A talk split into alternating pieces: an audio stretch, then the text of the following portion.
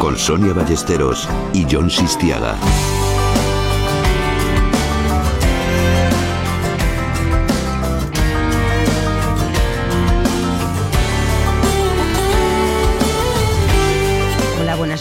La frontera es una línea imaginaria que separa dos mundos, dos economías, dos culturas. También es una línea real. Existen fronteras físicas como las montañas, los mares y los ríos. Y muchas veces es también una línea en la que el hombre añade alambradas, vallas, cámaras de seguridad con la intención de impedir que los otros pasen al otro lado y ocupen nuestro territorio.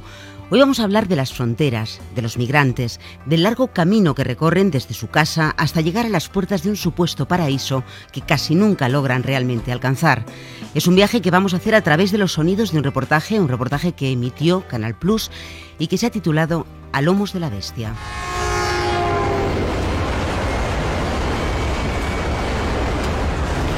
A lomos de la bestia es un reportaje que firma John Sistiaga. John, buenas noches. ¿Qué tal? Buenas noches. ¿Qué es esa bestia en la que nos vamos a subir esta noche? Esa bestia es el nombre que le dan los eh, migrantes que, cogen el, tren que recorre toda la espina dorsal de, México, desde la frontera con Guatemala, seguramente en, Tapachula, en la zona de Chiapas, hasta toda la frontera norte, las diferentes fronteras que, pueden llevarles hasta Estados Unidos. Es el nombre que se le dan a ese ser imaginario, pero muy real, que son los trenes no de pasajeros, sino de carga donde se suben esta gente para tratar de cruzar México en la que se constituye como la etapa casi más peligrosa y más violenta de su viaje a esa tierra prometida que es Estados Unidos. ¿no? Es tan brutal ese viaje que le han dado en llamar la bestia por la serie de muertos que se producen, por caídas, por, por gente que se queda dormida y sobre todo por los asaltos, secuestros, violaciones que se producen a lo largo de todo ese camino de los que iremos hablando a lo largo de todo este programa. Hoy nos acompaña desde Radio Valencia Pablo Ferri, él es periodista, es premio Ortega y Gasset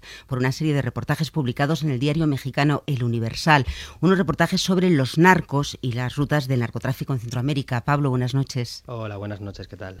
En esas rutas tú te has ido tropezando con los migrantes, ¿verdad? Sí, eh, la primera vez así el sopetón fue en, en ese tren del que hablaba John que también es la bestia respecto a lo que decía por su aspecto, ¿no? Es un armatoste de metal gigantesco, podría igualarse a tres o cuatro personas subidas una encima de la otra para comprender su altura, y encima de esa altura van los migrantes sentados ahí, o de pie, o entre los vagones, y es una sensación muy extraña saber que hay gente que se hace cientos de kilómetros así, ¿no? Y sí, toda esta gente viene de, tres países de Centroamérica básicamente, que es el Triángulo Norte comprende Guatemala, El Salvador y Honduras, ¿no? y donde la situación de violencia sobre todo es tan, tan, tan disparatada que obliga a la gente a, irse buscando un futuro mejor, aunque muchas veces luego no lo sea, ¿no? en Estados Unidos o en México. Saludamos también a Mercedes Jiménez. Buenas noches, Mercedes. Hola, ¿qué tal? Buenas noches. Mercedes nos acompaña desde Tánger. Es antropóloga, lleva muchos años trabajando con los migrantes, en especial con los menores de edad, y luego hablaremos de ello.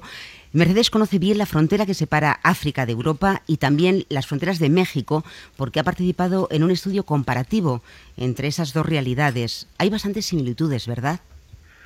Hay bastantes similitudes y si tuviera que nombrarlas, pensaría en tres palabras pienso que la primera similitud entre las dos fronteras es el control. Hay una obsesión por el control.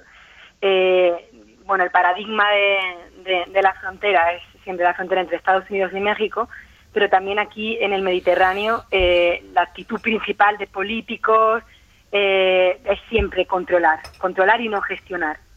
Después yo creo que una segunda similitud sería la violencia, la violencia que vulnera los derechos humanos y la violencia que olvida a las personas. Y, creo que una tercera similitud en ambas fronteras es que más que una línea, las fronteras eh, son procesos, son procesos de exclusión. Y tanto Marruecos como México son grandes fronteras. México es una gran frontera eh, y no se puede comprender la frontera norte entre Estados Unidos y México sin, analizar la frontera sur, ¿no? Con, con, Guatemala. Igual aquí en el Mediterráneo. No podemos pensar el, la frontera sur de Europa sin, sin pensar cómo los países del Magreb son también una frontera, el propio Sáhara también es una frontera. Para situarnos vamos a empezar precisamente en esa frontera sur de la que tú nos hablabas, porque allí es donde inician los migrantes que se suben a la bestia ese recorrido que les llevará hasta la otra frontera, la del norte. Nos vamos a la frontera entre Guatemala y México. Aquel es el puente Suchiate, la frontera oficial entre México y Guatemala. Y esta es la frontera no oficial entre México y Guatemala. Personas como Milo, ¿qué tal? Buenas tardes Milo, ¿cómo estamos? Son las que cruzan a diario de un lado a otro este río llevando y trayendo carga, migrantes y todo tipo de mercancía. Vamos a cruzar la frontera. Milton Aguilar lleva 15 años como balsero. Es de Tecurumán, la primera ciudad del lado guatemalteco. ¿Usted se considera un contrabandista? Eh, no, no. Soy una persona que se gana el dinero honradamente y que para eso pues tengo que ayudar aquí para pasar lo que se dice un contrabando ilegal.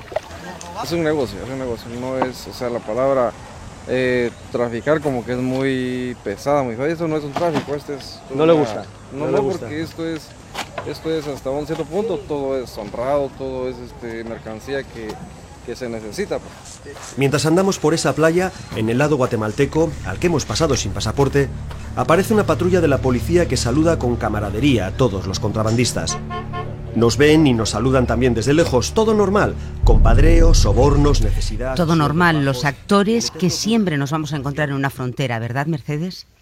Re- mm, escuchando eh, los sonidos de, de esa frontera eh, en- entre Tecutumán y Tapachula, pensaba en Ceuta y en Melilla. Y pensaba como diariamente también, en, mira, en Ceuta hasta 20.000 personas cruzan esa frontera, principalmente mujeres, llevando mercancías. Y casi me imaginaba este ruido, ¿no? Este ruido de, de, esta, eh, de estas personas cruzando desde muy pronto por la mañana eh, entre, entre Ceuta y Melilla. Y también eh, estas personas muchas veces cruzan con pasaporte pero sin visado, porque son se entiende que es como esa economía transfronteriza que bueno que, que permite a las personas cruzar la frontera, que es espacio Schengen, porque es una frontera eh, europea en tierra africana. Sí, yo le conozco esa frontera, he estado, he estado un par de veces allí, eh, cerca de la barriada del Príncipe, además, y, y tal, y es tremenda la cantidad de gente que se mueve todos los días, la cantidad de empujones, yo no sé cómo, cómo no consiguen organizar un poco, un poco todo eso, y cómo mucha gente salta de, de cruzar día, todo el día, ida y vuelta con un montón de mercancías, a, a- a pasar otro tipo de mercancías, ¿no, Mercedes? Que es pasar, eh, traficar con, con personas, ¿no? y, y utilizar otras rutas más alternativas eh, y más complicadas para, para cruzar a esas personas. Al fin y al cabo es prácticamente una frontera siempre es lo mismo, ¿no? Se, se trata de eh, alguien siempre trata de contener y alguien siempre trata de saltarla, ¿no? Al otro lado, ¿no? Además- siempre en la frontera hay un componente de apertura y otro de cierre. Por ejemplo, en estas fronteras diariamente pasan las mercancías. Es necesario que pasen las mercancías. Hay una interdependencia, si no eh, la región fronteriza no, no, no sería o sea, no sería próspera. Pero sin embargo no se permite que pasen las personas. Es además una imagen que se repite, ¿no? En la de, en la, de la frontera oficial, el puente que, que- que se escuchaba antes por un lado y por otro lado eh, esa frontera que no existe que es atravesando el río a pie, ¿no? Car- la gente cargadas de fardos. Además se repite de Guatemala a México, se repite entre Nicaragua y, y Honduras, entre Honduras y El Salvador. O sea, es siempre la misma imagen en esos tres países con México. Ese mercadeo, no esa normalidad que hay en las fronteras ha existido siempre, del mismo modo que han existido siempre las migraciones. Es decir, los fenómenos de ese movimiento, a veces masivo, a veces menos masivo, más o menos regulado, pero ha existido absolutamente siempre, ¿no? En cada momento histórico por causas distintas y hacia lugares diferentes. Hoy, en el siglo XXI, ¿quiénes son los migrantes? ¿De dónde vienen y por qué se mueven? Bueno, en, en Centroamérica los migrantes son gente de estrato clase media baja o directamente baja, eh, que tratan de buscar un futuro, un futuro, no mejor porque no allí simplemente no lo tienen, o sea, tratan de buscar un futuro, ¿no? Y les da igual pasar todas las penalidades que pasan para al menos optar a eso, a ese futuro. Entonces, si tenemos en cuenta eh, los niveles de violencia, como decíamos antes, de Honduras, que es el país más violento del mundo, de El Salvador, donde los niveles de, homicidios han vuelto a lo que era hace dos años, cuando se firmó una especie de tregua entre las pandillas y, y el gobierno. Es decir, te hablo de 12 asesinatos por cada 100.000 habitantes, que es una barbaridad. Eh, Nicaragua, que es uno de los países más pobres de la región, eh, Guatemala, que es un caso parecido a Honduras, a El Salvador, pues, eh, entre la pobreza y la violencia por otro lado, te hacen un sándwich que te hace saltar como la mayonesa. O sea, tienes que irte para arriba porque es que si te quedas ahí, te comen. Es el, cóctel letal, ¿no? Eh, las últimas encuestas hablan, Pablo, de los inmigrantes que, ya no tantos hablan de, que huyen de la pobreza y de la exclusión como, como de la violencia, sobre todo en el fenómeno de los, de, los migrantes hondureños, ¿no? Que, como has dicho, y como bien sabes, porque además estamos preparando un nuevo documental para Canal Plus en, Honduras. Eh, se ha convertido en el país más peligroso del mundo, incluso una de las ciudades, San Pedro Sula, que proporciona la mayor parte de la, de la migración en el norte la ciudad más violenta del mundo por encima de Ciudad Juárez, Tijuana u otros lugares. ¿no? no, y es muy curioso porque San Pedro Sula es la capital económica del país. Donde están todas las maquiladoras, etcétera. Sí, sí, es, es, muy contradictorio, ¿no? Es una ciudad que, que es lo que es y que en cambio genera tantos muertos cada día, ¿no? Mercedes, yo, yo cuando estuve haciendo este, este documental me estuve, estuve bueno, preparando, documentando y, encontré una cosa que, que, mm, muchos psicólogos hablaban de ella y que me, y que que me impactó mucho. Le llamaban algo así como el síndrome de Ulises, ¿no? El síndrome del, del, migrante que, que, acaba con estrés crónico, con tristeza, llanto, culpa, con irritabilidad, ¿no? Porque al fin y al cabo eh, toda migración también supone un duelo. Dejas tu casa, dejas tu lengua, tu familia, tu cultura, tu tierra, tu, tu, nivel social sea el que sea, ¿no? ¿Esto se da también en otras fronteras? Yo creo que mm, el migrante está raptado, está raptado eh, entre, entre la criminalización y la victimización. Entonces creo que, bueno, que esto ocurre en, en, todas las fronteras, ¿no? Se ve como una amenaza el que intenta eh, atravesar la frontera de forma irregular se ve como pues como alguien que viene a quitarnos el bienestar, ¿no? El reto es eh, pues esto verlo como persona, bueno y con, eh, la intención ¿no? de, bueno de buscar una vida mejor y, retomando lo que comentaba Sonia, ¿no? que la migración ha existido siempre. este en este contexto de, de, crisis en, en Europa, nosotros aquí en Tánger pues estamos, eh, de todo Marruecos, la ciudad que acoge a, la comunidad española más importante y siempre ha habido una migración de, de andaluces ¿no? al norte de Marruecos y de alguna forma pues ahora eh, se ha activado, ¿no? Eh, están llegando pues jóvenes eh, que vienen de esto, pues de, Andalucía para intentar buscarse la vida, ¿no? También. Entonces vemos como pues como, como este deseo de, de moverse eh, pues para, para intentar promocionar, pues eh, es que es común. Sí, los, y los focos van cambiando. Y ahora que dices tú esto, también pensaba yo en dos cosas que ah, mm, hacen similares ¿no? El, fenómeno de México y de Marruecos es que son países son países que reciben a, ciudadanos de otros países y son países de tránsito que tienen las tres características. Pero fijaros, Sonia, eh, bueno, y Mercedes nos lo podrá explicar mejor, y, porque estos son tanto México, mm, México es un país de migración, la mayor parte de la comunidad latina de Estados Unidos se procede de México. Y Marruecos es un lugar de migración también, que produce migrantes que se van sobre todo a. Europa. ¿no? Y en los últimos 20 años se han convertido también en lugares de acogida de migración, aunque sea de bolsas de, personas que están en tránsito hacia otros lugares. Y no estoy del todo seguro, como se ve en el reportaje de La Bestia, como nos puede ilustrar. Mercedes, que estén tratando del todo bien a la emigración que viene de más abajo, de más, de, más abajo de, del sur. Yo estaba en Mali eh, haciendo las rutas de, la droga y las rutas de Al Qaeda y, y más que rutas de Al-Qaeda y rutas de la droga, lo que me encontré es rutas de inmigrantes ilegales que venían de... A ver, está, seguramente está mal decir inmigrantes ilegales, ¿de acuerdo? Que venían de, perdona, que venían de Mali, que venían de Mauritania, que venían de Guinea, que venían huyendo unos de eh, guerras en lugares como la República Centroafricana, o etcétera. Otros simplemente de, la pobreza más absoluta. Y, todavía les esperaba un viaje de 2.000 kilómetros por, por, por el desierto de, del Sáhara antes de llegar siquiera a la frontera con Marruecos y de esperar el tiempo que sea necesario en el monte Gurujú para poder saltar a, Europa, ¿no? Imagínate cómo será la situación para que, para que les dé igual salir en esas condiciones, cómo tiene que estar su casa, ¿no? Sí, porque lo que es evidente es que todos son conscientes cuando inician ese viaje de los peligros que corren. Eso quiere decir, ninguno desconoce o porque les han llegado informaciones de familiares que Yo no estoy tan seguro de eso, fíjate. Hombre, pero acuérdate, John, en el albergue de Istepec que llevaba el padre Solalinda y en México, junto a las vías del tren, yo me encontré a gente del Salvador y de Honduras, pero sobre todo del Salvador, que estaba haciendo el viaje por tercera y cuarta vez.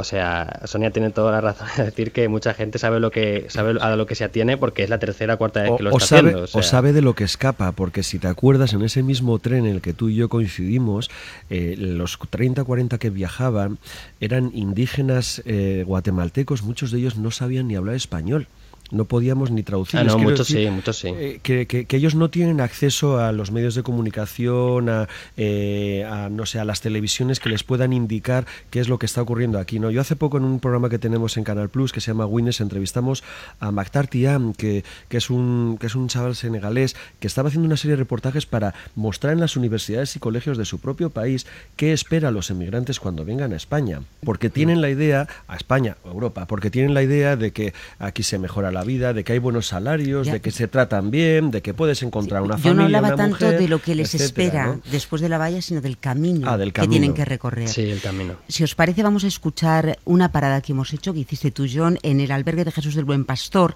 donde se atiende a los que no han conseguido llegar a su destino. Yo le decía, no, no, jueguen con este tren, no jueguen con esta bestia, porque cuando dice a comer, come, cuando dice a comer, ya la tercera o sea, intentaste subirte tres veces y a la tercera es cuando te atropelló. Correcto, a la tercera.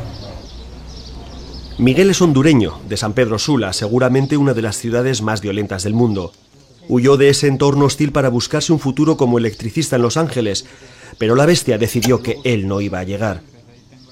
Perdió la pierna hace dos semanas. Lo que pasa es que yo no le demostré miedo y es lo que me mató, me mató la confianza. Su historia se repite en todos los migrantes que encontramos en este albergue. Personas que iniciaron un viaje para encontrar una vida mejor y que fueron golpeadas por la realidad del fracaso. Digo que para que sea castigo no me considero una mala persona, pero como un fracaso sí. Porque, digamos, no tenía un buen trabajo ni todo lo necesario, pero siquiera tenía mis dos piernas buenas. Maritza borda unos manteles con las iniciales del albergue. Es su forma de agradecer su estancia y de mantenerse ocupada, como dice, para no pensar en el accidente. También es de Honduras, de la selva. Me cuenta que no perdió el conocimiento en ningún momento, que solo notó un enorme coraje, un calor repentino por todo el cuerpo y un gigantesco pesar al darse cuenta de que todo había acabado. Y al momento de agarrarlo me dejé caer, porque iba todavía en marcha, no estaba parado. Entonces quise agarrarlo. Caminé como siete pasos adelante, pero como iba subiendo la velocidad, en todo lo que hacía, me nieva pues, me dejé caer. Yo me iba subiendo cuando estaba lloviendo fuerte y luego pues el tren frenó y los iba con otro compañero, íbamos dos y frenó y los tiró abajo. Porque todos tenían un proyecto. Freddy era pintor, Miguel quería seguir jugando al fútbol como en Honduras. Maritza trabajar como empleada de hogar y mandar dinero para educar a su hijo. Nunca había salido de mi casa, me dice, mucho menos de mi país. Sinceramente ha dejado muchas personas amputadas de los brazos, de las piernas y otras personas que tienen la mala suerte ni de siquiera contar la historia. Y le queda bien el nombre de la bestia porque es lo mejor que le puedan poner. Mercedes, ¿existe una bestia en, la otra frontera en la que tú conoces mejor, la de África? Justo mientras escuchaba los testimonios de, estos migrantes pensaba que quizás el Sáhara, el desierto del Sáhara, podría tener ese efecto mortífero, ¿no? Esa, esa doble cara de ser una oportunidad, porque el Sáhara, aunque es un desierto, es un espacio de, tránsito, de, bueno, de, históricamente, de, caravanas, eh, y de pasadores. Por el, por el Sáhara pasa de todo, ¿no?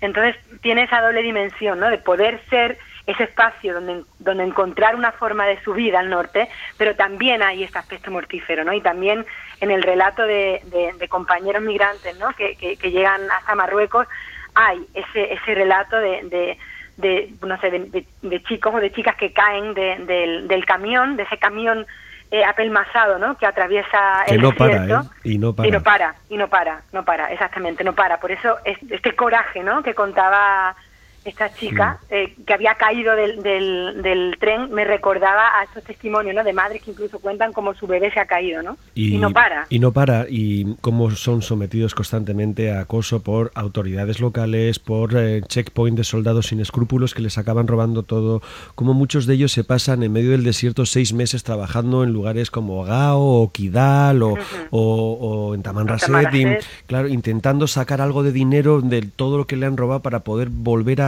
a montarse en otro, en otro de estos camiones, ¿no? Por no hablar de la gente que acepta trabajos eh, como mulas, llevando, llevando droga de un lado a otro, es fruto de su desesperación, ¿no? Por conseguir llegar hasta arriba, ¿no? Yo creo que el tránsito es, es duro, pero también lo que hace más duro el tránsito es esto que comentabais antes, ¿no? Que tanto Marruecos como México o como todos los países del Magreb son guardianes de la frontera y se ve ese proceso de deslocalización, ¿no? Como hay una capilaridad del control que Estados Unidos deslocaliza México, porque en México hay una ley de, de extranjería y hay toda una forma de controlar, por ejemplo, eh, los, los, propios nacionales mexicanos, ¿no? O sea, si un mexicano llega a cruza la frontera norte, automáticamente es deportado, como si un marroquí llega a las costas andaluzas, automáticamente es deportado. Pero no solamente hay este ejercicio de control en la frontera, sino también en todo el país, ¿no? Yo creo que, bueno, ahora eh, eh, Europa, la Unión Europea acaba de firmar con Marruecos un acuerdo de movilidad y en el acuerdo de movilidad una de, las claves está en que Marruecos ratifique ese, esa posibilidad de readmitir a todos los migrantes irregulares que, han, que hay en la Unión Europea que hayan pasado por Marruecos para llegar a la Unión Europea. Entonces, tanto México como Marruecos o como Argelia o como Túnez o como Libia, ¿no? Con Italia juegan ese papel de ser los policías de la frontera del norte. Sí, es que estamos externalizando de alguna manera la seguridad en países que además eh, eh, no, no, no, no, lo hacen eh, atendiendo a, pues, a un trato humano, a los derechos humanos que aquí podamos manejar, a, a, a los derechos que tiene todo, todo inmigrante una vez que pasa, etcétera, ¿no? Es decir, eh, tanto en Marruecos hay bolsas de, de, de, de, migrantes a los que se maltrata, como sabemos muchas veces han sido incluso algunas veces eh, expulsados de nuevo hacia el desierto, hacia, hacia ninguna parte, por no hablar de las fronteras, por ejemplo, la de México, inmigrante que, que inmigrante que pilla la, la, la, policía, desde luego no lo trata, no le lee sus derechos y lo deporta otra vez a la frontera claro, de Tapachula, ¿no?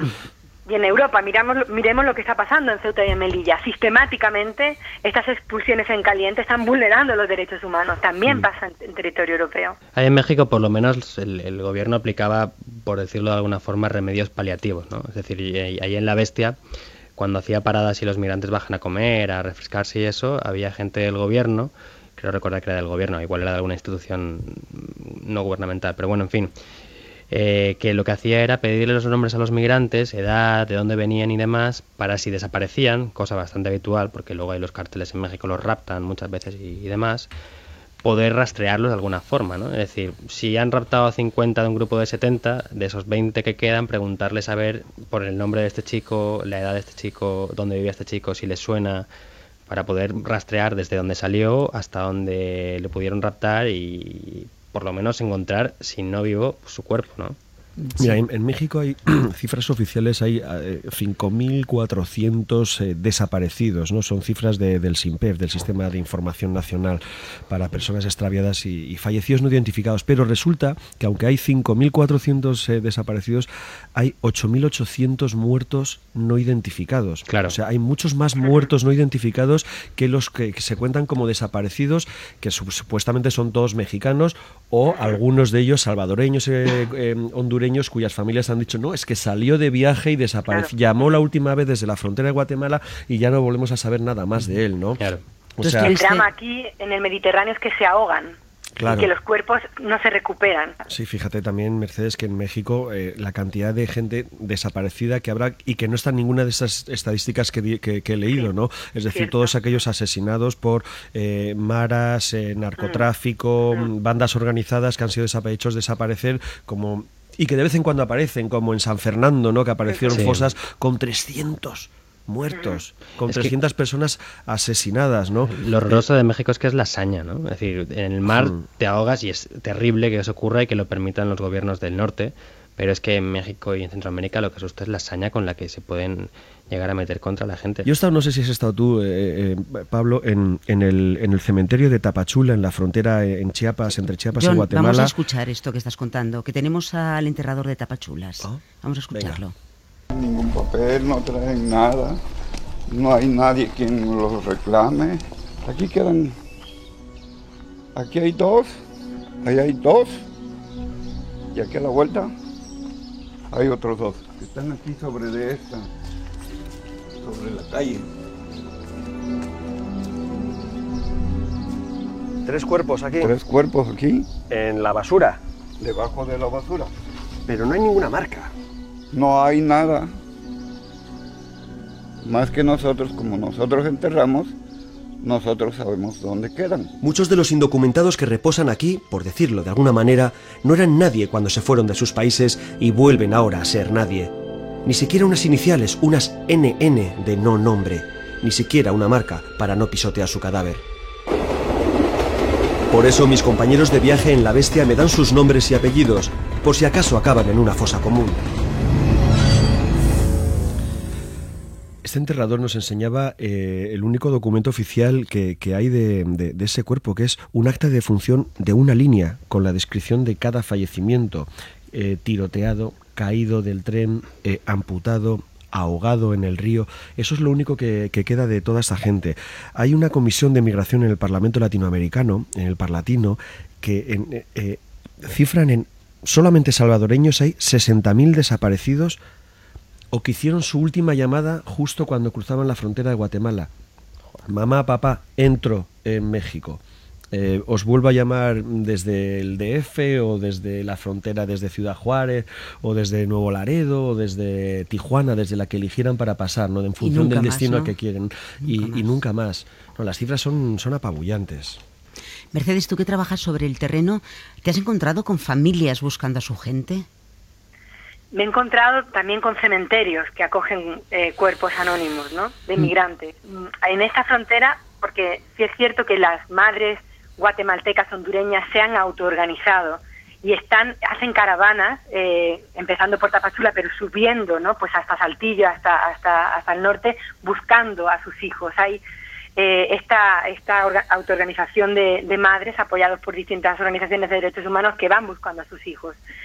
Eh, en esta frontera mm, también hay algunas de estas iniciativas, pero todavía son muy incipientes. Cuando hice este documental, conseguí las cifras de, mm, de la Organización Internacional para las Migraciones y, y, decía que el corredor mexicano eh, México-USA era el más importante del mundo con 9 millones de migrantes según esta, según esta organización. Ahora yo ya no estoy muy seguro de que sea el más importante, Mercedes, porque la migración que, estamos viendo que proviene de, de- África y que lo intenta desde Marruecos, Argelia, Libia, Egipto, por no hablar incluso hasta por Turquía, eh, es tremenda también. Yo no sé si hay cifras que se, de, de las que podamos hablar. Eh, a partir sobre todo de, de la primavera árabe, ¿no? De, de Claro. principios del 2011 hay un, un, un aumento en la movilidad, no solamente de migrantes, también de refugiados. Podemos hablar entre 40.000 y 50.000 personas que entran por las fronteras terrestres, es decir, no es comparable a lo que pasa con en la, en la frontera eh, eh, americana, pero sí es cierto que en el Mediterráneo esa movilidad que empieza eh, en la primavera árabe, que supone eh, creación de campos de refugiados, pues en Libia, en Egipto o, to- o toda la diáspora siria, tiene mucha más fuerza sur-sur, en el movimiento sur-sur hay más presencia de migrantes y refugiados en el sur y más solidaridad que hacia Europa. Es decir, el número de refugiados sirios, por ejemplo, que de alguna forma yo creo que es el paradigma del abandono en, en este momento, ¿no? después de la Segunda Guerra Mundial, ahora mismo en la diáspora siria es la que marca esa, ese egoísmo ¿no? y esa, esa, esa actitud de, la- de- Europa frente, frente a, a los refugiados. ¿no? Entonces también esto hay que, hay que, hay que subrayarlo. ¿no? Hay- Europa tiene que ser más generosa porque estamos hablando de personas que vienen de la guerra y hay una convención de Ginebra ratificada, hay unos derechos humanos que hay que enarbolar. La gente que viene de Siria es gente muy preparada. Es gente que está huyendo de la, De la eh, guerra. de la guerra y, De la es- guerra. y se le está tratando de la misma manera. Es decir, que no el, el- el componente racista y populista que se empieza a despertar en Europa no solo contra esa migración que supuestamente nos va a quitar el trabajo, es que no tenemos ya compasión en, en- en este continente, ni siquiera con aquellos que vienen de que no les bombardeen la casa o que les han bombardeado la casa y, que- y- y huyen simplemente de, de- de esa guerra, ¿no? A mí me, me contaba un compañero que trabaja en Tapachula que eh, hace pocos meses llegaron 40 sirios a Tapachula. También una compañera de Brasil me contaba ¿no? cómo habían llegado también un grupo de, de sirios a Salvador de Bahía. Entonces yo creo que, que esta diáspora siria de alguna forma está siendo como como el indicador de, de, esa, de toda forma de, de, cuáles son las rutas ¿no? de, la migración en el mundo.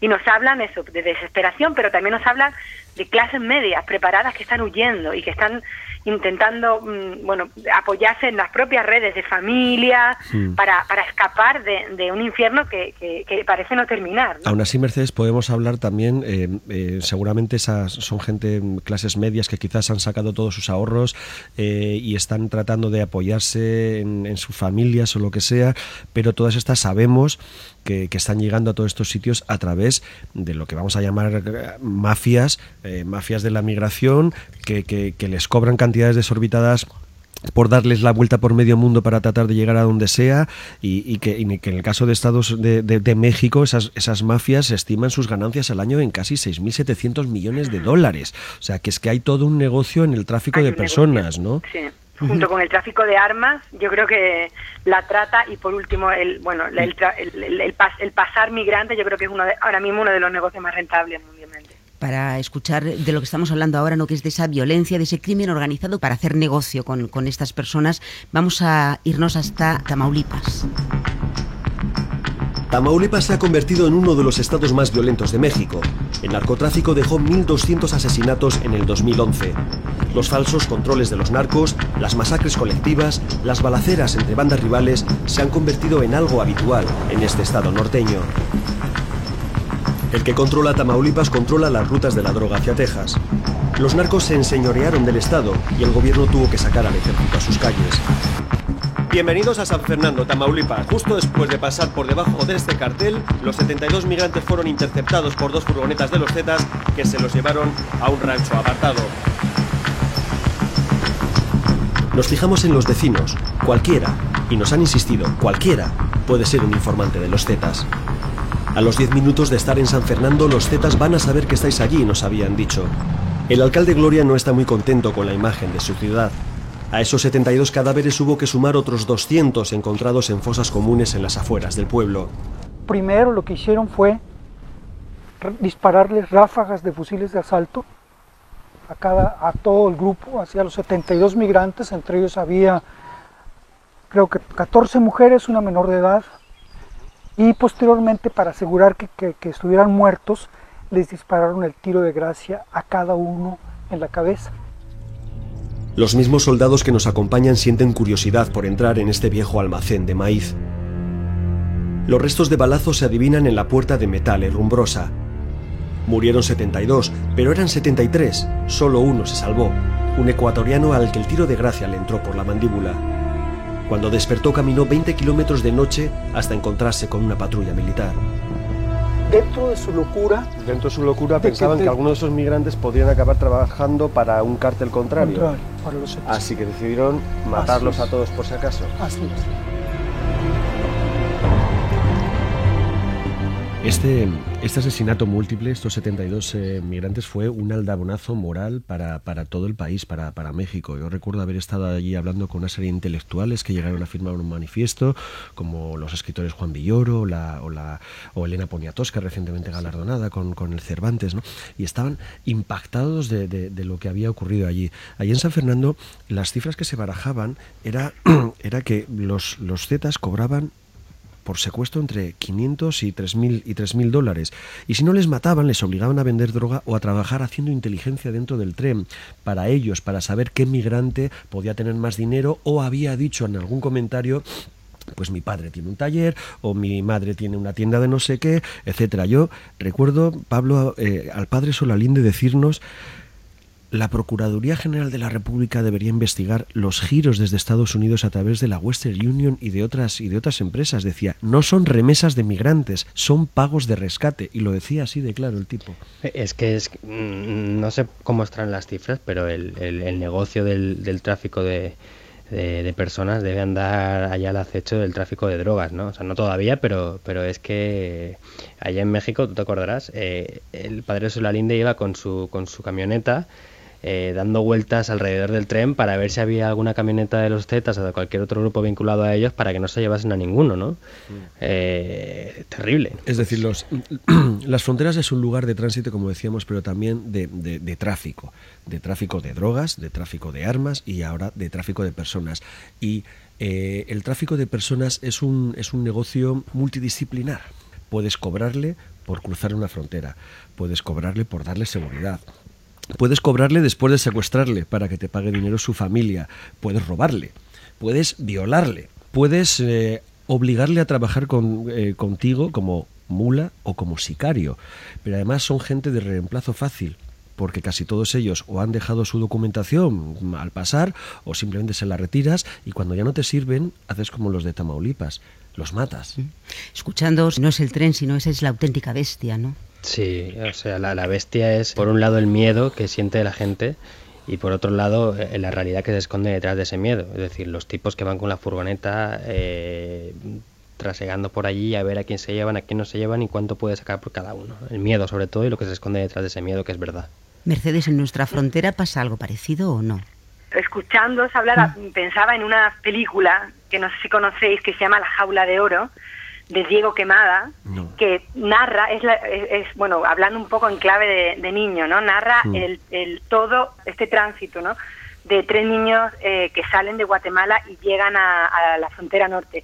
Y cómo toda esta, vulnera, toda esta vulneración de derechos y todo este tráfico y cómo mm, se van aprovechando, ¿no? De, de, cómo van sufriendo todo este tipo de violencia, se lo narra Diego Quemada en la película la Jaula de Oro, que os la recomiendo porque mm, tiene ese componente de denuncia sin caer en el amarillismo y sin caer en, una dignificación de los migrantes ¿no? y sobre todo de los niños de una forma eh, muy, muy excepcional.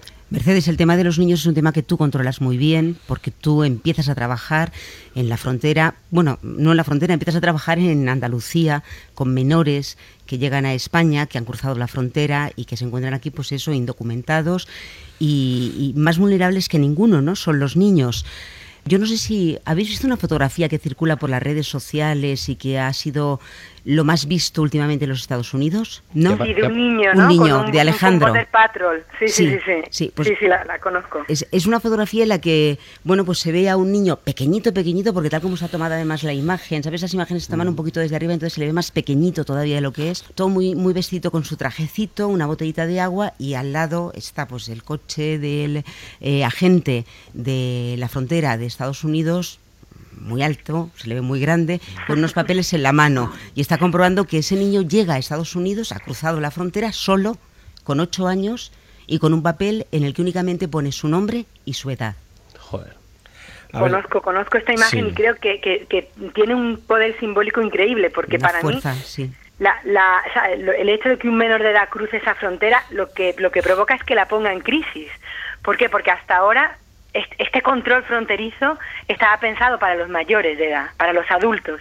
Pero claro, cuando el que cruza la frontera es un adolescente o un niño, de repente todo este régimen pensado para, para el adulto, para controlar, para que no pase, para blindar, pues mm, se desmonta, ¿no? se pone en crisis porque porque al, niño en principio nos dicen toda la, normativa internacional que lo que hay que hacer es cuidarlo y protegerlo, ¿no? Entonces ahí yo creo que, que se queda el, el propio agente ¿no? Pues se queda un poco indeciso, ¿no? Un poco paralizado de, bueno, ¿qué hago, no? La, Guardia Fronteriza de Estados Unidos y, su gobierno son conscientes de, que es imposible taponar 3.400 metros de eh, kilómetros de frontera, ¿no?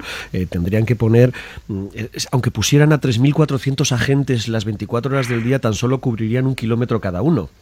O sea, es imposible, ¿no? Y ellos lo saben y además los narcos lo saben y los migrantes lo saben y, los que transportan las armas de un lado para otro, sobre todo de Estados Unidos hacia el sur, eh, eh, también lo saben, ¿no? Yo estuve en Torreón, creo que era con el padre Pantoja, me acuerdo que decía, aquí vienen todos.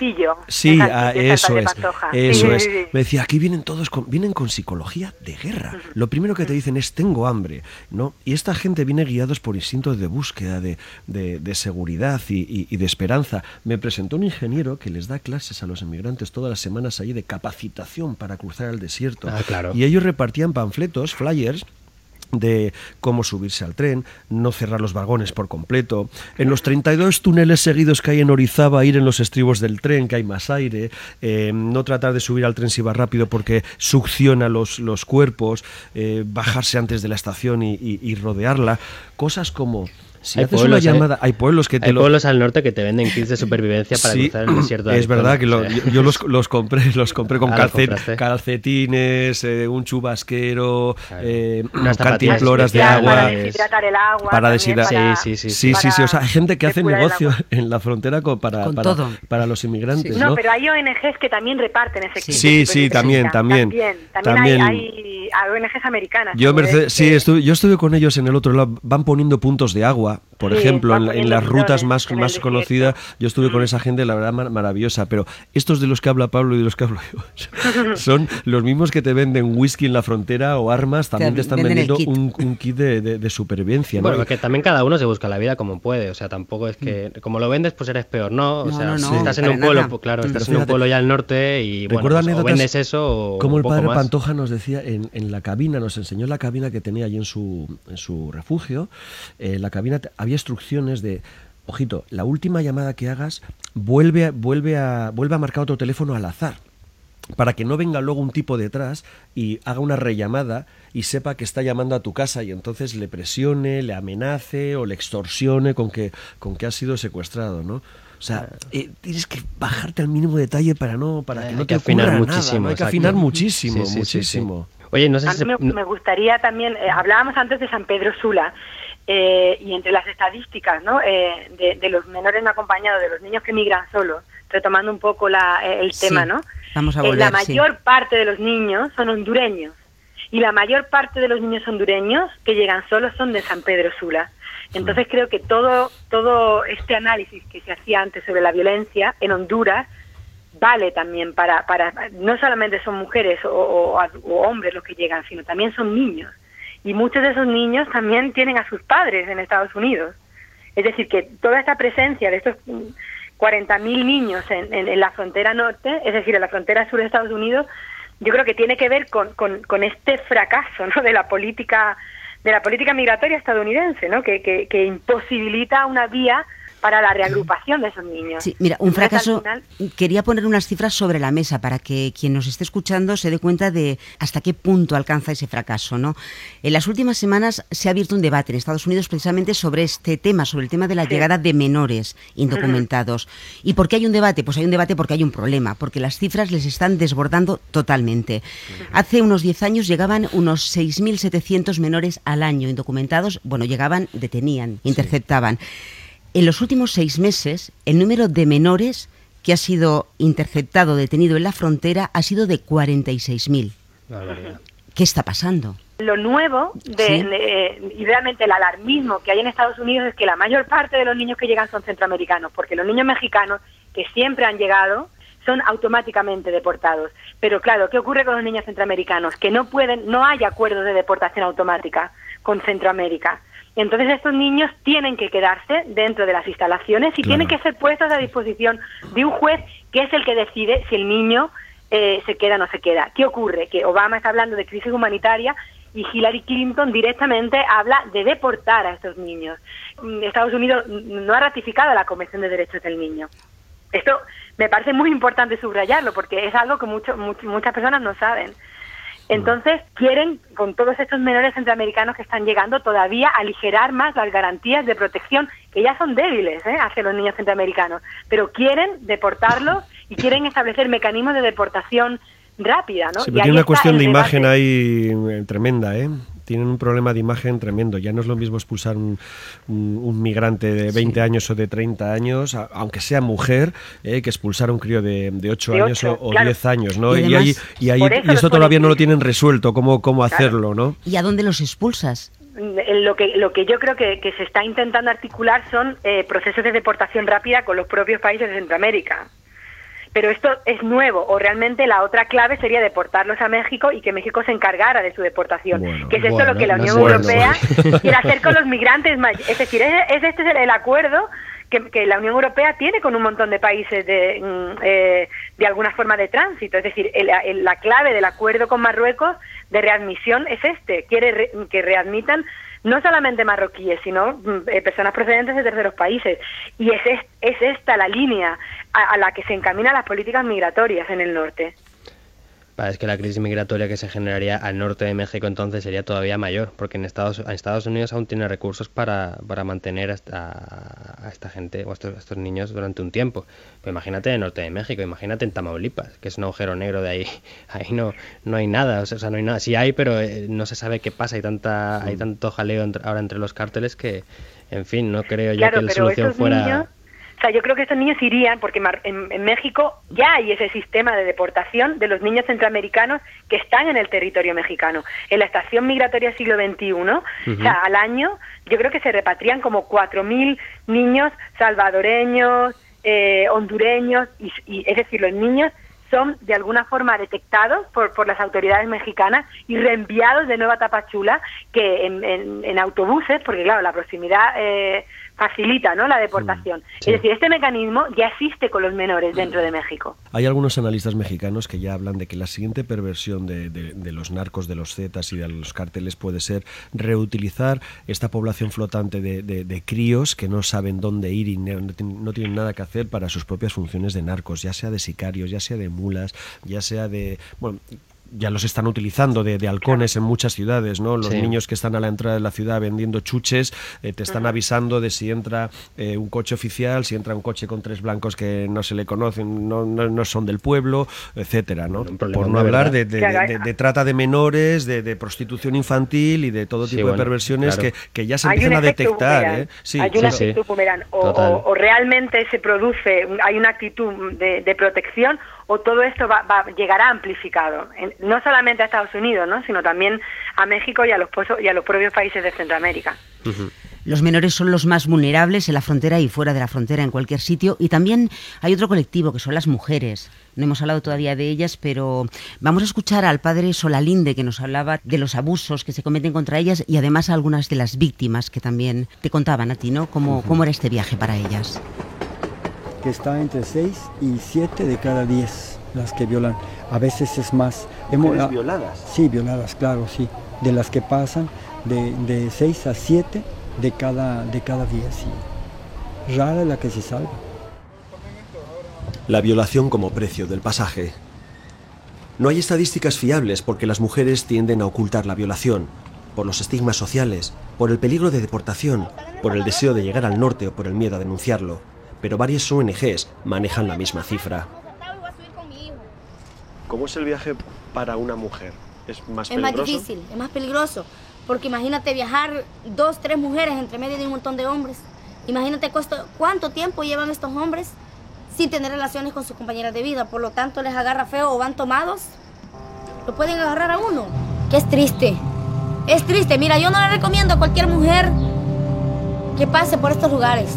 Porque si tienen mejor la opción de pagar quien los pueda pasar en autobús y todo eso, mejor que lo hagan.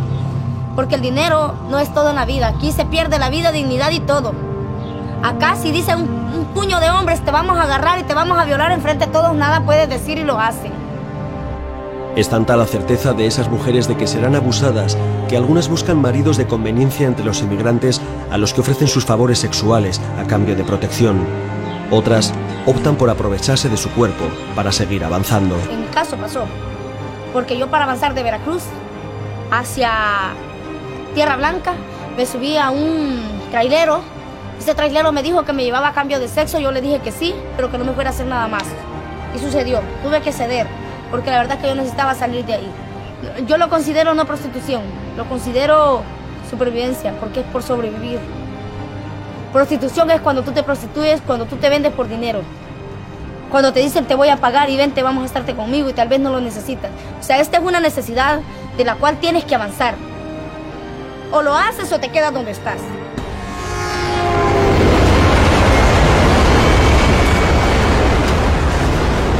Supervivencia, ¿no? Esa, es la clave para, muchos, para casi todos estos emigrantes. Las cifras eh, siguen siendo las mismas. Mm, Médicos Sin Fronteras ha sacado un comunicado a primeros de, julio en el que vuelve a afirmar que 6 de cada 10 migrantes centroamericanos han atendidos por Médicos Sin Fronteras en México han sufrido episodios de violencia física o sexual. O sea, las cosas no han cambiado. Sí, y además es que yéndonos a otras fronteras, ya que estamos hablando de, mujeres, ¿no? O sea, el tema de, de mujeres bolivianas cruzando de Bolivia a Chile, por ejemplo, cargadas de coca eh, para pagarse el viaje simplemente es enorme. Yo me encontré con cantidad de mujeres presas en, en norte de Chile, en Arica, que estaban cumpliendo seis años por llevarse mil dólares, una cosa así, ¿no? O sea que sería seis, siete, ocho meses de trabajo para ellas. Eh, la cantidad de paraguayas, mujeres paraguayas que hay trabajando en Buenos Aires de prostitutas obligadas, eh, un número enorme. Me contaba en el caso un día en Buenos Aires de unas chicas que estaban eh, en un burdel en Buenos Aires que tenían camas de, cemento y ladrillo y pestillo por fuera. O sea, ellas para salir tenían que tocar a la puerta. Y también en el Mediterráneo. Eh, y recuerdo, bueno, todo el trabajo excepcional que, que aquí en Marruecos hace el colectivo Caminando Fronteras, denunciando la situación en la que se encuentran muchas de las mujeres que están en redes de trata, ¿no? La trata como casi como una forma de esclavitud moderna, ¿no? Y muchas veces la ignorancia de, bueno, de todos estos países de, por lo que las mujeres cruzan, como también muchas veces de, Europa, ¿no? De la incapacidad de proteger de forma mm, efectiva a, a este a este colectivo de, personas especialmente vulnerables. Pero mientras sigamos yendo tanto dinero y, nadie que tenga poder se lo plantee de verdad, no, no va a cambiar. Bueno. Pero yo creo que también es importante eh, contar que eh, en este en este contexto de tanta violencia y de tanta vulneración de derechos, pues también hay un, movimiento de, defensa de derechos y hay asociaciones que trabajan de forma rigurosa, que denuncian a los gobiernos y que con muchísimo trabajo a veces se consiguen sentencias donde de una y otra vez el mensaje es claro, ¿no? Sí, por omisión. En la defensa activa. Por omisión. Entonces también me parece importante que que se, que se visibilice, ¿no? Que también hay, hay, hay, una defensa activa tanto en Estados Unidos como en México o como en Europa o como, como, en, como en los países del Magreb, ¿no? Sí, y, yo creo que para que se denuncie eso y se visibilice eso, yo creo que algunos, algunos periodistas como, como Pablo, como yo, vamos a seguir, vamos a seguir trabajando en este terreno, haciendo este tipo de documentales, reflejando estas situaciones, denunciando la conculcación de los derechos humanos eh, de, muchas de estas fronteras y, agradeciendo el trabajo de, activistas, de, gente como tú, Mercedes, de gente como el padre Solalinde, que después de hablar con nosotros eh, se tuvo que se tuvo que exiliar de, Oaxaca, de, de, Istepec, por las amenazas de, esos narcos a los que él intentaba bloquear en su acceso al tren. ¿no? Pues así llegamos al final. Lo vamos a dejar aquí, precisamente con la parte buena, de la que hemos hablado solo un poquito, pero que también la hay. Mercedes Jiménez, muchas gracias por habernos acompañado esta noche muchas gracias a vosotros también por visibilizar todas estas situaciones y por, por ser los voceros de los que no, no, pueden hablar muchas veces. Muchas gracias. Y Pablo Ferri, muchas gracias por estar con nosotros y por tus reportajes, por tu trabajo también. Nada, gracias a vosotros y simplemente recordar el trabajo de los compañeros que están en, en estos países, sobre todo en el Triángulo Norte de Centroamérica, en, en El Salvador, la gente del Faro, el Faro.net, que hacen un trabajo asombroso en Nicaragua Confidencial y en Guatemala Plaza Pública. Son magníficos profesionales y una forma nueva de entender el periodismo allá.